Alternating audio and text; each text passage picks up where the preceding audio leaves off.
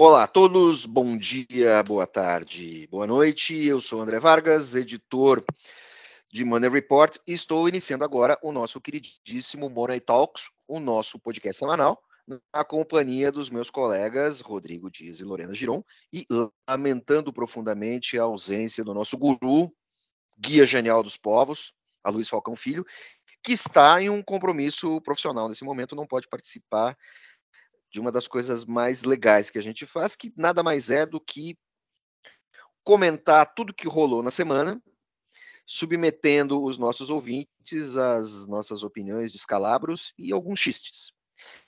Essa semana, aparentemente, uh, os fatos que se dá, aparentemente foi uma semana calma, com o presidente viajando e mas não é bem assim. Nós temos complicações jurídicas, complicações políticas, algumas curiosidades e, claro, pro, como sempre, Brasil, problemas de compostura e tra grandes trapalhadas.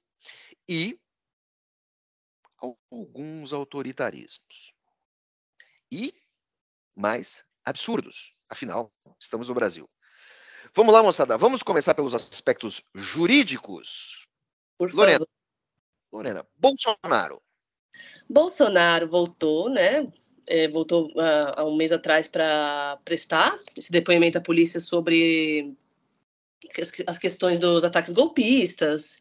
E agora é, eles perguntaram para ele se o vídeo que ele postou depois do dia 8 de janeiro, é, apoiando o golpe, o que, que era aquilo. Ele falou no seu depoimento que estava sob efeito de remédios, que ele, é, ele tem o costume de compartilhar os vídeos é, que ele vê no Facebook para ele mesmo, no WhatsApp. E aí, na hora de ele clicar o botãozinho de compartilhar, ele disse que clicou duas vezes e foi direto para o Facebook. E assim, é, é um recado que o Bolsonaro passa, né? Se tomar, se tomar morfina, não entre redes sociais, é, você pode ajudar num golpe de Estado, né? Eu, por exemplo, já tomei morfina, mas eu nunca, nunca pensei sobre eh, urnas fraudadas. Mas cada um é cada um. Não tome morfina. Isso e pode tweet. ajudar com as suas obsessões políticas, contribuir para as suas obsessões políticas. É. Mas agora também nós temos outras coisas, né? De, nesse, nesse pacotão aí do 8 de janeiro, eh, nós temos um, um, um lado, não chega, um outro aspecto não, se, não chega a ser oposto. Nós temos o caso do Anderson Torres, o ex-ministro da Justiça, que está detido desde 14 de janeiro. E acreditamos, né, assim, o, o, os advogados do Anderson Torres eh, pedem a soltura dele. Ele não foi condenado nem nada, ele já foi ouvido. E, e, eles alegam que ele está doente, que ele emagreceu, está deprimido e tudo uhum. mais. Ele já foi ouvido algumas vezes. É, é, tergiversou, disse que passou senhas erradas, então, ou seja, tudo que o Anderson Torres está querendo assim, é um jogo, é um jogo, é um jogo um tanto quanto sórdido, é um jogo assim, é jogo catimbado.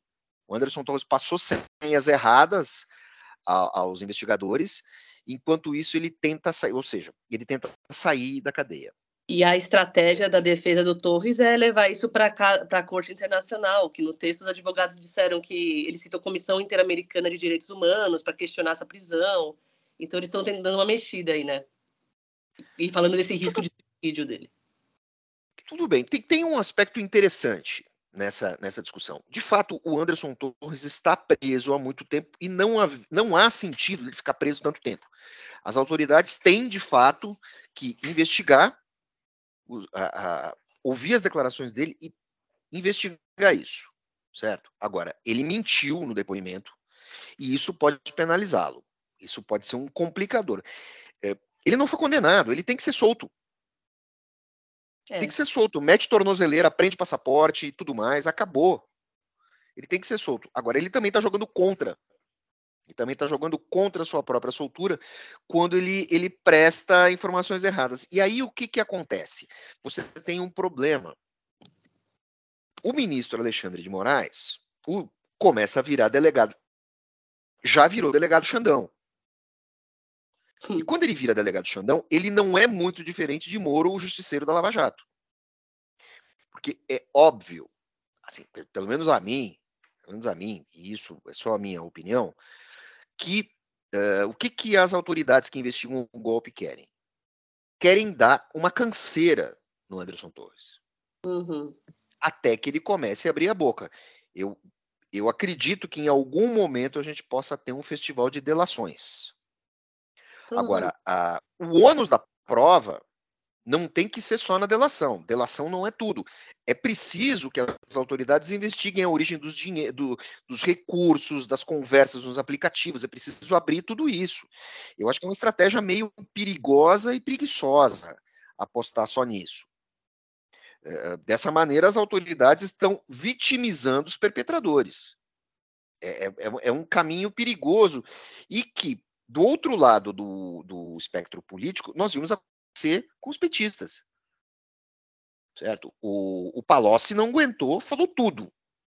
Uhum. O Palocci falou tudo. Se bobear, falou que o Lula matou Kennedy, que matou Odete Reutemann, falou qualquer coisa. O Zé Dirceu aguentou no osso, no tempo da, no tempo da, no mensalão, não delatou ninguém, cumpriu, saiu. Certo? Tá lá. Uh, então, assim, é, essa investigação começa a tomar, pelo menos com relação a alguns desses participantes, começa a tomar um rumo perigoso. Você tem que lembrar que é, naquela toada do, do, do ataque, 1.400 pessoas foram detidas e ainda você tem 200 delas presas, detidas ali no sistema é, é, entre a Papuda e a Colmeia.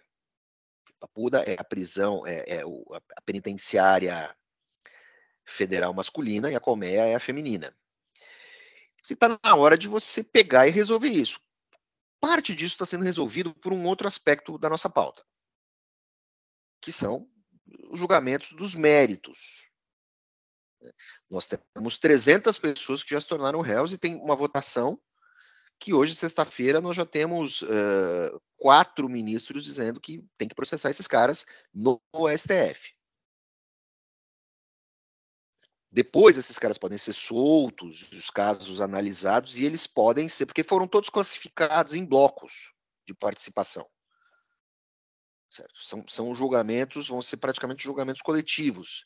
Alguns advogados, alguns defensores podem até conseguir eh, fracionar. Mas imagina você, por enquanto, você tem 300. Como é que você vai fazer 300 julgamentos para um crime? É, é, é bem, bem complicado isso. E esse material está todo em sigilo ainda, então acho complicado.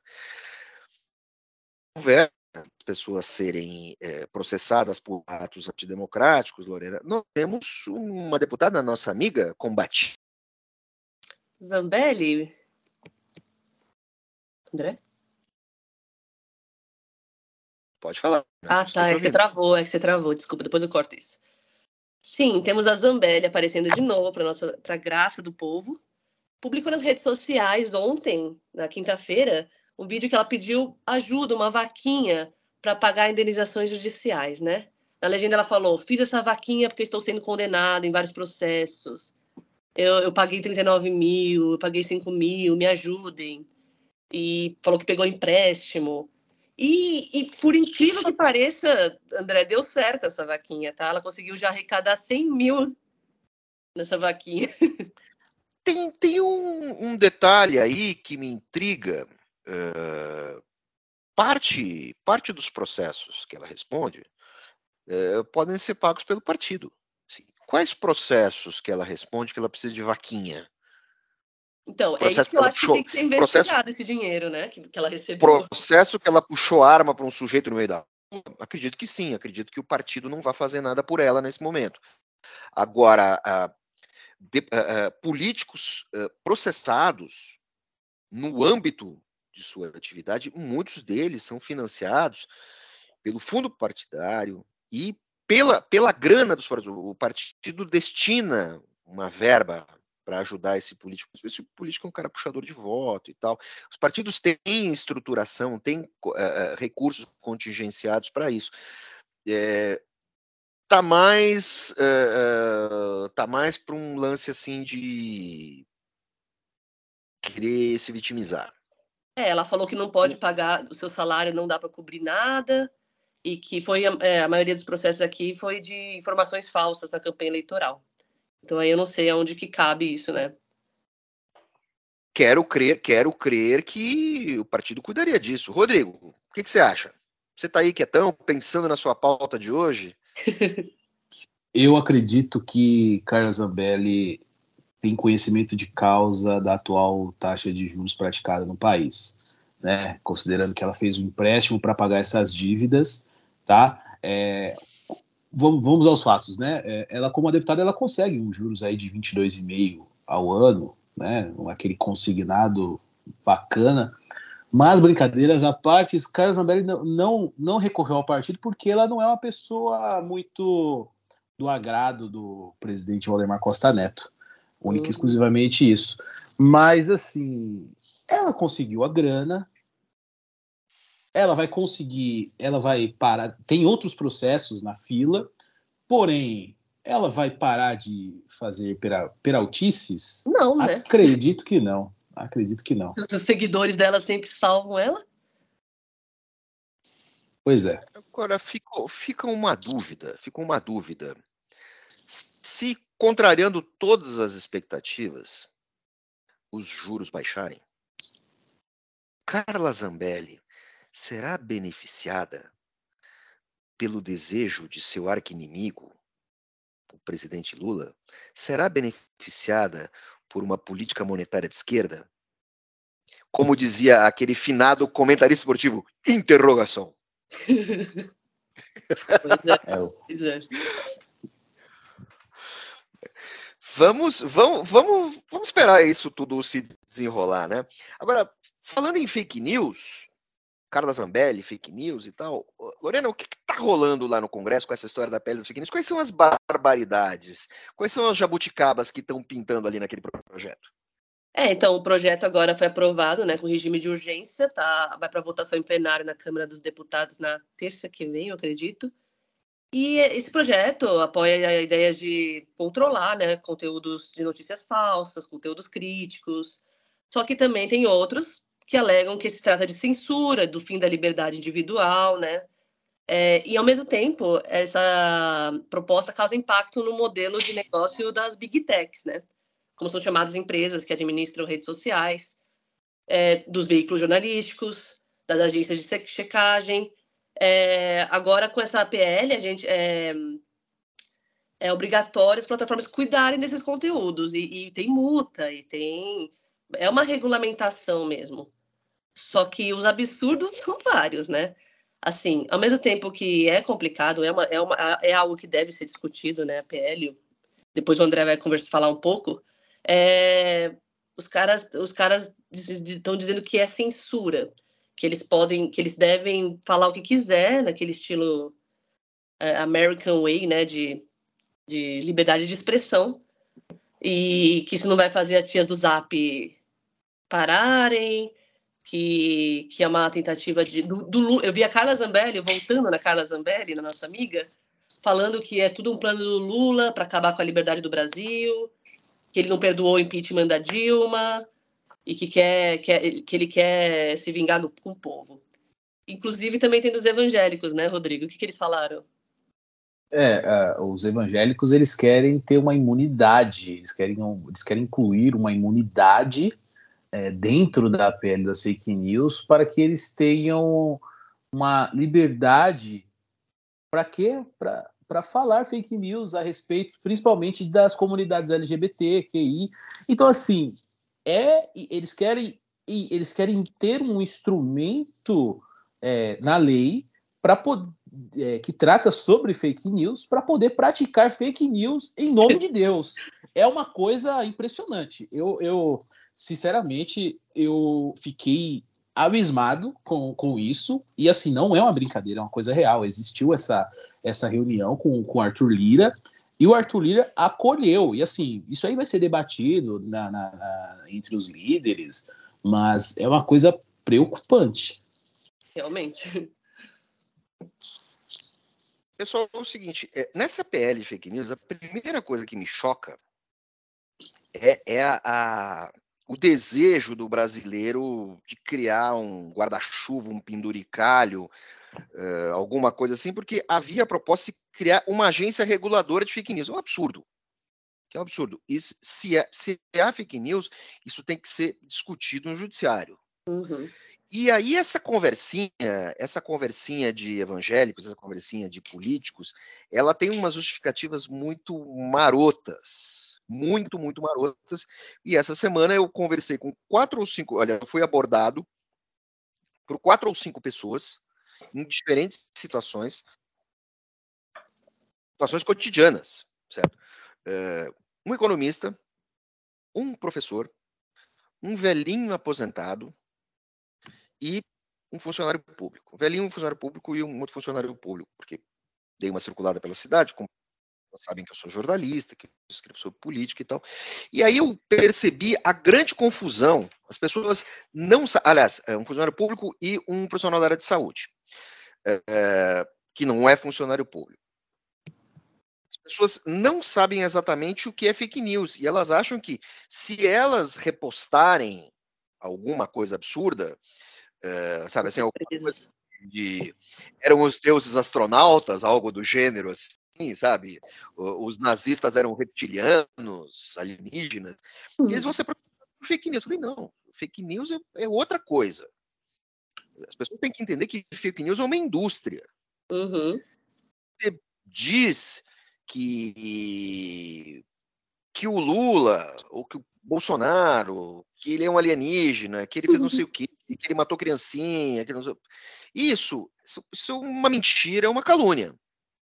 Perfeito? Agora, se você pega isso e isso entra no contexto de um disparo massivo de mensagens e que isso é detectado e que isso pode ser identificado com uma ação coordenada, aí você entra em fake news, porque não é o fake, é não é o fake que interessa, é o news, é a propagação. Você tem uma indústria funcionando. Você tem um, uma estrutura engendrada. Muitas vezes alguém propaga alguma coisa e isso entra no, no tubo da fake news. Depois de duas semanas apareceu uma mãe dizendo que eh, iria tirar o seu filho de uma grande rede nacional de colégios, que é muito, muito conhecida aqui em São Paulo, porque eles eram lulistas. E o filho estudava na terceira série. Você chegou a ver isso, Lorena? Eu vi, eu dei uma olhadinha no Twitter sobre é, isso. É, aí o menino começa a folhear o livro da terceira série, ou do terceiro ano, uma criança. E aí aparecia uma professora escrevendo quadro e umas crianças olhando em perspectiva para o leitor. Então tem um que está abanando, outra que está fazendo sinal positivo, paz e amor, e tem uma que está fazendo sabe assim, um L. Um L. Tá. É, é, mas não é bem um L, é um, é um L meio com a mão meio Levantando dobrada, a assim. mão, assim, com o dedo meio é, lado. E, e, é, e, e, essa, e essa cartilha é mais antiga do que essa história de fazer o L. Então. E a então. mulher dizendo que aquela rede que não é bolsonarista, sabe? Os caras não são, os caras não, desculpe, não são petistas nem nada. Que ela ia tirar o filho de lá. E aquilo entrou no tubo da fake news. Então, assim, é, essa mãe, ela não vai ser processada por fake news. Ela falou uma idiotice, uhum. uma desinformação, uma idiotice. Agora, quem pega aquilo e distribui, essa pessoa merece ser punida porque há uma intenção de criar uma narrativa, há intenções de criar, criação de narrativas contra para afetar a credibilidade de outras pessoas. Vale para todo mundo. Então você tem essa a, a, essa coisa, as pessoas precisam entender o que é fake news. E no, nesse contexto você tem esses é, a bancada evangélica sendo muito marota, pedindo foro privilegiado para fake news. Pomba, não faz sentido. Se são justamente os políticos que usam o seu foro privilegiado legislativo para espalhar fake news, são eles que devem ser é, é, eles que devem se sentir saber que vão podem ser punidos. Porém, tem uma malandragem aí acontece? O discurso evangélico neopentecostal radical, não vamos botar todo mundo no embalaio, por favor, ele se vale de uma coisa. Ele diz assim: olha, eu acredito que uh, a mulher veio da costela de Adão. A minha fé diz isso. Ninguém, ninguém vai contrariar um discurso de fé, certo? Está lá no livro sagrado, na Bíblia, certo? Né? A, a, Bíblia é essa, a, a Bíblia que em diferentes versões contempla cristãos, muçulmanos e judeus. Então, o que, que acontece? Das afirmações baseadas no. Quer dizer que se ele falar isso, ele fake news. Não é nada disso. Não é, é uma notícia. Tudo precisa ser depurado, senão essa PL das fake news vai virar um absurdo. Sempre lembrando que isso pode se virar. Hoje, quem é o alvo é a, a quem é o alvo dessas iniciativas é a direita radical. Lembrando que isso pode virar para a esquerda. Sim. Certo? Então, assim, é, campanha de fake news é isso mesmo. Você tem que ter uma. A, a legislação tem que se adaptar a esses novos tempos. O uh, que mais que a gente tem? E, e você tem também uh, questões de compostura. Né? Nessa coisa de uh, fé. Conta aí o caso do seu Uh, quase chará de sobrenome? Não, não, não, não. Sempre que eu qual falo é, qual Girão, o pessoal. Qual fala... é o nome dele? Qual é o nome dele? Eduardo Girão, ão, tá? Eu sou um. Mas é, é, é, parente, não é? Pior que eu acho que é, viu? Pior que eu acho que tem a ver. Mas vamos Conta deixar isso o... de lado, por favor. Conta aí o que o seu primo distante fez, Lória. Meu priminho tentou entregar uma réplica de um feto. Ele, ele deu um bonequinho, assim, de um, um bebezinho para o ministro dos Direitos Humanos, o Silvio de Almeida, durante a audiência no Senado ontem. E o Almeida se recusou, né? Porque provavelmente era uma, um protesto contra o aborto. Mas qual a justificativa? Porque o aborto é proibido no Brasil. Então, é, eu não sei. Ele, é assim, o, o, que eu vi o pessoal falando contra é que, nossa, o, o ministro se entregou, ele não quis aceitar, então ele está mostrando que é a favor do aborto. E o próprio ministro falou: eu não quero receber, eu vou ser pai agora, eu sei o que significa. Isso é uma performance, não tem porquê. E, inclusive, no Twitter, o Moro defendeu, falou que também já recebeu, que já aconteceu isso com ele e ele aceitou de bom agrado. É, só que assim, né, o Senado, é, é difícil de lembrar no Brasil, mas o Senado não é um circo, né?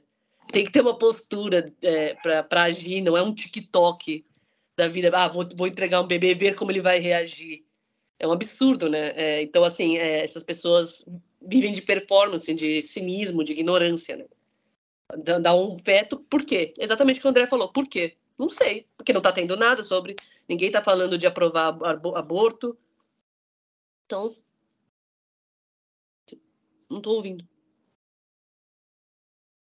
Inclusive, nós desculpe, inclusive nós tivemos dois casos em São Paulo de mulheres que foram autorizadas a fazer aborto pela justiça uhum. que o, o, aborto no Brasil só é autorizado em alguns casos específicos, e que, assim, é, é elas tinham todas as condições e os juízes não permitiram, elas tinham as condições para fazer aquele aborto.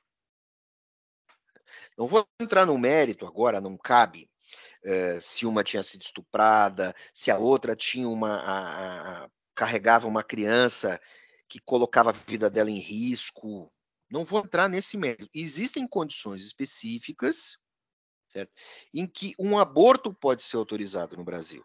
Uhum. Existe. Agora, o aborto, ele não é. Olha, olha, olha. O aborto não é liberado no Brasil. E tem uma narrativa muito safada, muito safada para quem é contra, que assim, que trata o aborto, você pode falar disso melhor do que todos, Lorena, que trata o aborto como medida contraceptiva. Porque ninguém ah. sai, ninguém é. sai para transar. Não, eu vou transar ali com aquele cara ali na esquina. Se eu engravidar, eu faço um abortinho, depois eu vou pra é, casa. Tranquilo, coisa do dia a dia, né? Fazer um aborto. Dia a dia, assim. Lorena. Não. Pelo amor de Deus, né, gente? É, aborto, inclusive, é, é um período. Eu conheço mulheres que já tiveram que, so, que sofrer aborto por, por problemas médicos, e elas, assim, até hoje são afetadas, até hoje vão em psicólogo. É, assim, é uma coisa. Ninguém. Assim, o que esses caras não entendem é que ninguém quer abortar, entendeu? ninguém acha legal abortar. Abortar é uma coisa é, é, uma, é uma coisa trágica, mas assim é, essa, essa discussão é tão profunda que é melhor a gente nem entrar, na verdade. Sofrimento para o casal. Mas, mas assim, não é só, não é um método contraceptivo, tá? Não é, não é fácil isso, ninguém quer passar por isso. E espero que ninguém tenha que passar por isso ainda ser, né, obrigado a, a fazer o que uma sociedade conservadora espera fazer. Mas eu acho, eu acho que isso é uma tendência, eu acho que essa é uma tendência que o Congresso vem, vem tendo é, bem infeliz, viu? Porque se a gente for juntar todos os casos aí só em 2023 de entrega de uma miniatura de um feto, entre, é, perucas, uhum. é, é, can, um, um parlamentar cantando musiquinha, no, no, no, seu discurso. Isso sem contar é, vários outros casos de briga, de empurrão, de, de, de, insulto. É uma tendência bem feliz aí que, como já diria um ministro do STF, é, onde está a liturgia? Né? Uhum. Né? Onde foi parar a liturgia? É o que eu falei, eles estão fazendo um circo, fazendo um circo. É, é, é performance, por causa de rede Rodrigo, social, performance. O, proble o problema é compostura também é compostura. Eu sempre falo isso, né? Sim, o problema muito. sempre é compostura. Falando em compostura, falar uh, de Portugal, coisas que aconteceram na Boa Terra. Portugal e Espanha, né? O Lula voltou agora do voltou agora de, de, dessa viagem para conseguir acordos, acordos não muito significativos, mas são bons acordos, é bom o Brasil. Só que aí em Portugal a gente teve protesto de alguns da Assembleia da República, de alguns deputados. Só que antes de a gente comentar isso, deixando claro que são poucos, é, saiu muito na mídia falando, nossa, inclusive ele vai ser nossa fake dessa semana, né? Ele foi expulso, nossa, o Lula está está com a, com a reputação manchada. Só que assim, foram 12 deputados que foram aplaudidos, né? Mas foram 12 deputados levantando e é composto por 230 deputados. Então, é, só para passar essa mensagem porque eu vi que saiu muita coisa errada sobre isso. E não é novidade, né? É, o pessoal contra o Lula vai ter aqui no Brasil, vai ter em Portugal. É só. É, é, é o grupo Chega, né? Do, de Portugal, André? Tô... Tá mudo. Lorena, o protesto faz parte do jogo. Uhum. O protesto faz parte do jogo. A questão era que eram 12 de 230. E você também tem um, um, uma outra coisa, né? Questão é, da guerra. Questão da guerra, quer dizer, o, o Lula está sendo muito criticado no Brasil, e não necessariamente no exterior, por falar da guerra da Ucrânia. É, muito criticado mesmo, e eu acho que essas críticas, em parte, elas têm razão, é, elas, elas encontram eco, porém tem um detalhe, né? Qual é o líder internacional ainda que de menor estatura, vamos colocar uh, Lula como um líder de menor estatura, comparando com os, os, líderes das grandes potências, que está falando em paz. É. Lula é criticado por não a, atacar a Rússia, não criticar o Vladimir Putin. Precisa, precisa criticar o Vladimir Putin. O mundo todo quer o pescoço do Putin, só que ninguém está pensando no pescoço dos russos que estão apanhando para tentar tomar a Ucrânia e no pescoço dos civis ucranianos. O Lula e mais meia dúzia não estão criticando, porque já tem muita gente criticando por aí, mas eles estão ali de uma maneira, vamos deixar claro, canhestra, certo? Canhestra. Ainda canhestra, pode ser que continue canhestra para todo sempre. Mas o cara que está querendo falar de paz, falar de acordo. E para falar de acordo, todo mundo tem que ceder. Uhum. E aí, qual é a postura do Ocidente, né, do Ocidente, da Europa Ocidental, dos Estados Unidos, Canadá, contra essa história? É o que um comentarista americano falou: olha, uh, o Ocidente vai continuar defendendo a Ucrânia até o último ucraniano.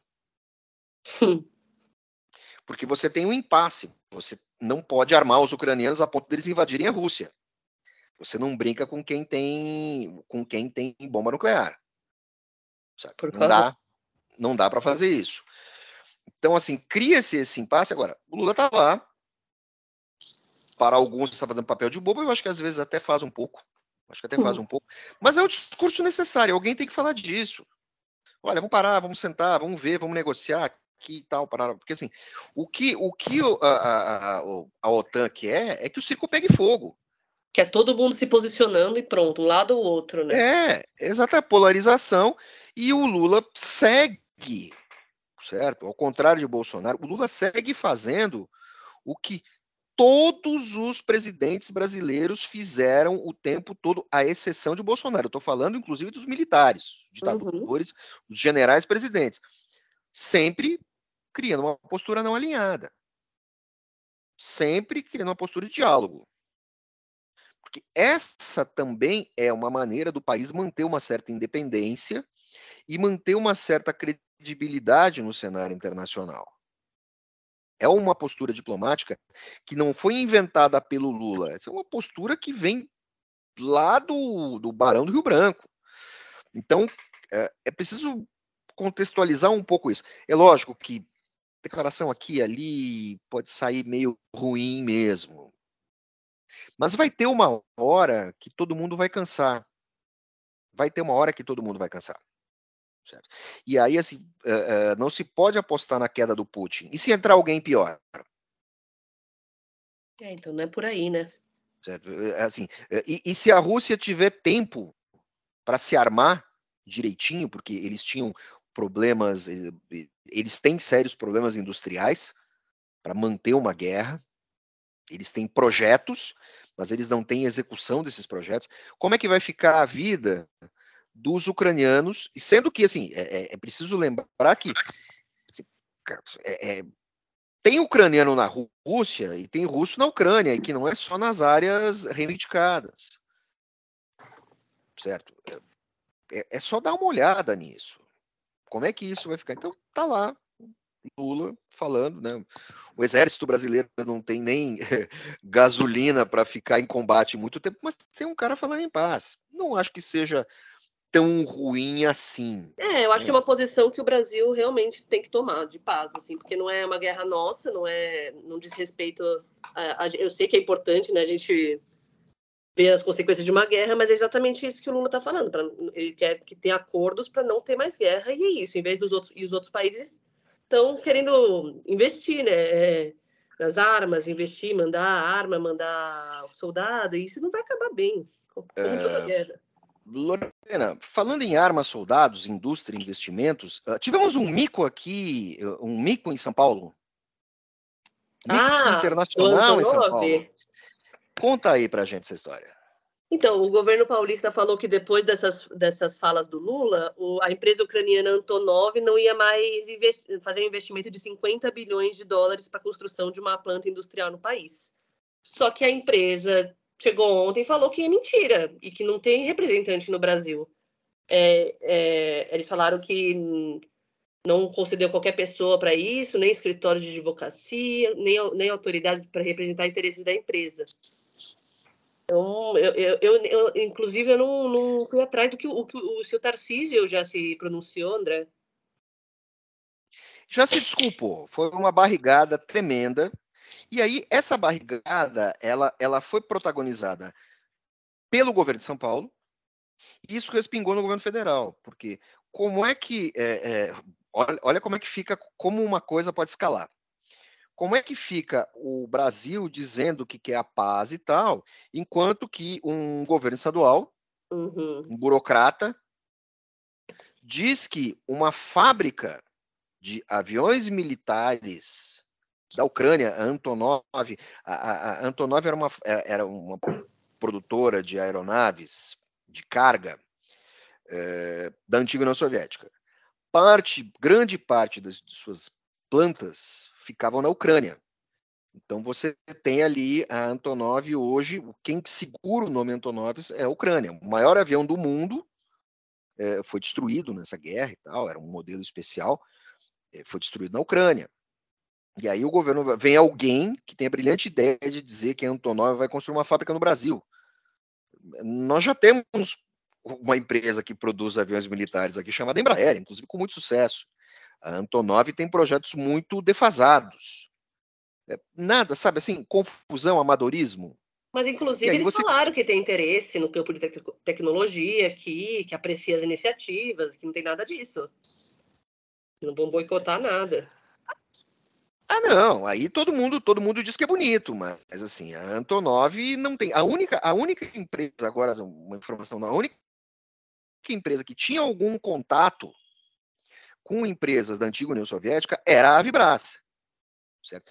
Que chegou a propor a construção, durante a escolha do caça do projeto FX, que hoje é o Gripen, que já está operacional, ela chegou a apresentar uh, o Sukhoi russo com uma possibilidade para o Brasil.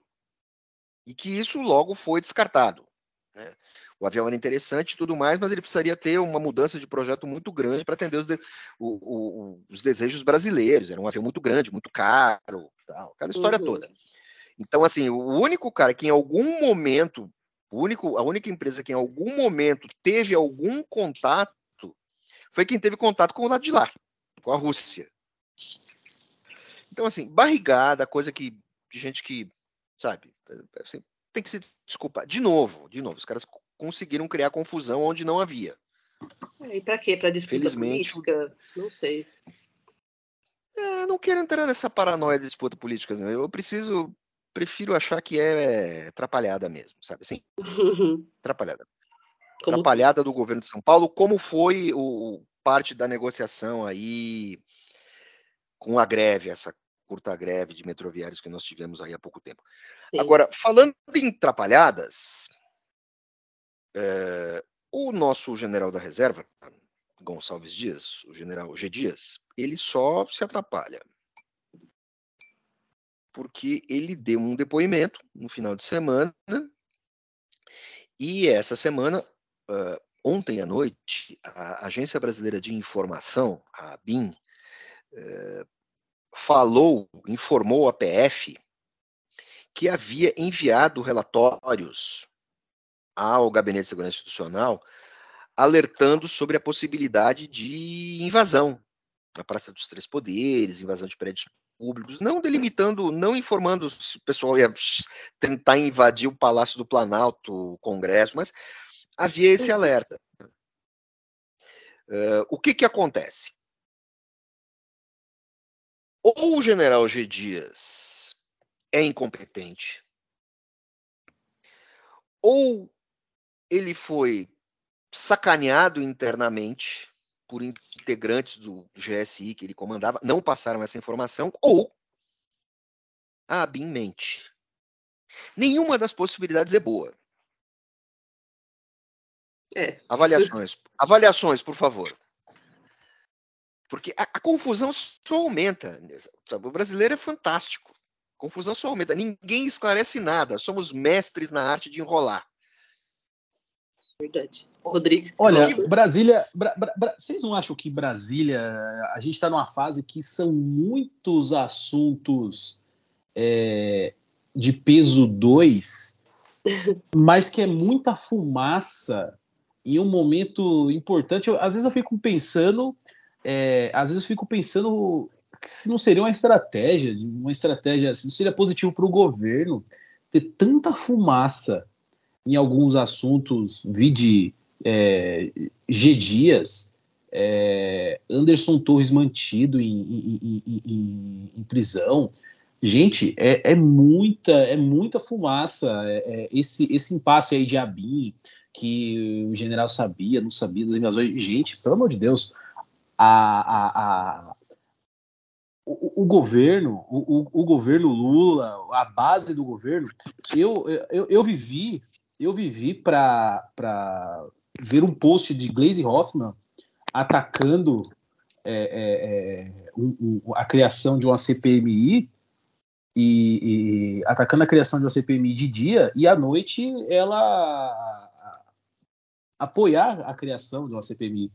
Então, assim, é, são tempos nublados ou, ou nebulosos para uma, uma série de fumaça que está rolando em Brasília. É, ao mesmo tempo que, que a gente tem que seguir em frente, né? Focar em coisas mais importantes, também tem que a justiça tem que ser feita. Então tá essa confusão, né? Tá essa loucura mesmo, eu concordo. É, eu acho que o Rodrigo você colocou muito bem uma coisa, né? Assim, é muito assunto de peso 2 é, para direcionar um país, para direcionar, mas, assim, mas é, é, muito entulho, é muita, é, é muita, é muita atrapalhação. Por um lado, por um lado, o governo se atrapalha, por outro, ele ganha tempo. Você tem esses dois aspectos. E por outro lado, a oposição só se enrola.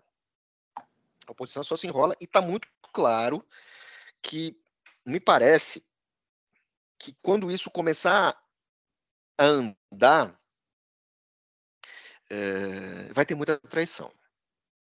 É, eu, eu também e concordo. na hora que você para na frente de um juiz, fica, tudo fica diferente. Só que, André, é, nós já estamos em, em maio praticamente. É, um segundo semestre voa.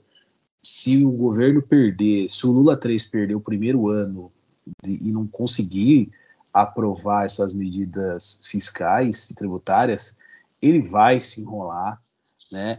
E o que que acontece? A, a, o próprio governo passado admitiu que o primeiro ano foi importantíssimo, né? A questão agora é saber se, se o governo vai ter um, um norte, vai conseguir aprovar essa, essas questões fiscais, porque o governo, o, o, o PL, eu nunca vi o, o, partido de oposição, eu nunca vi a direita fazer oposição, essa é a verdade, né? Uma oposição firme igual a direita tá, igual o PL está se, tá, tá se propondo a fazer. O ex-presidente Bolsonaro já se, já se manifestou que vai começar a rodar o Brasil, né? Eu lembro muito Lula, né? Que o Lula que gosta de falar que vai rodar o Brasil, mas tem uma coisa que eu acho que vai que, que a esquerda pode se acalmar. É, nesse, nesse compasso de instabilidades, de aprova reforma tributária, aprova medidas fiscais ou não, a ala tucana chegou ao nosso excelentíssimo vice-presidente da República, Geraldo Alckmin, pressionando a, a, a, a, considerar a possibilidade de um impeachment. E, por incrível que pareça, o nosso picolé Mas peraí, peraí, peraí, peraí, peraí, Mas no caso do impeachment do Lula, quem assume é o Aécio? Provavelmente ele vai tentar, viu? Vai chegar lá para pedir. Mas é, é o, picolé de chuchu é, bateu o pé contra a ala tucana do PSB que ele trouxe no momento em que se fundiu ao Lula e foi, foi, foi visto pelos petistas de muita boa fé. Olha, eu a gente se surpreende com cada coisa. É, é uma série de televisão, Brasil. É. Eu, eu, olha, eu, eu tô ainda, eu tô ainda, eu tô ainda me recuperando do Geraldo Alckmin no palco enquanto tocava Internacional Socialista. Eu ainda não consegui me recuperar disso. Então eu acho que é uma boa deixa para a gente encerrar o programa por hoje, meus caros. Até a semana que vem. Vamos lá. Pessoal, um ótimo fim de semana. Curtem aí o nosso excelentíssimo e querido primeiro de maio e até a próxima. Obrigada, ouvintes. Até semana que vem. Bom fim de semana.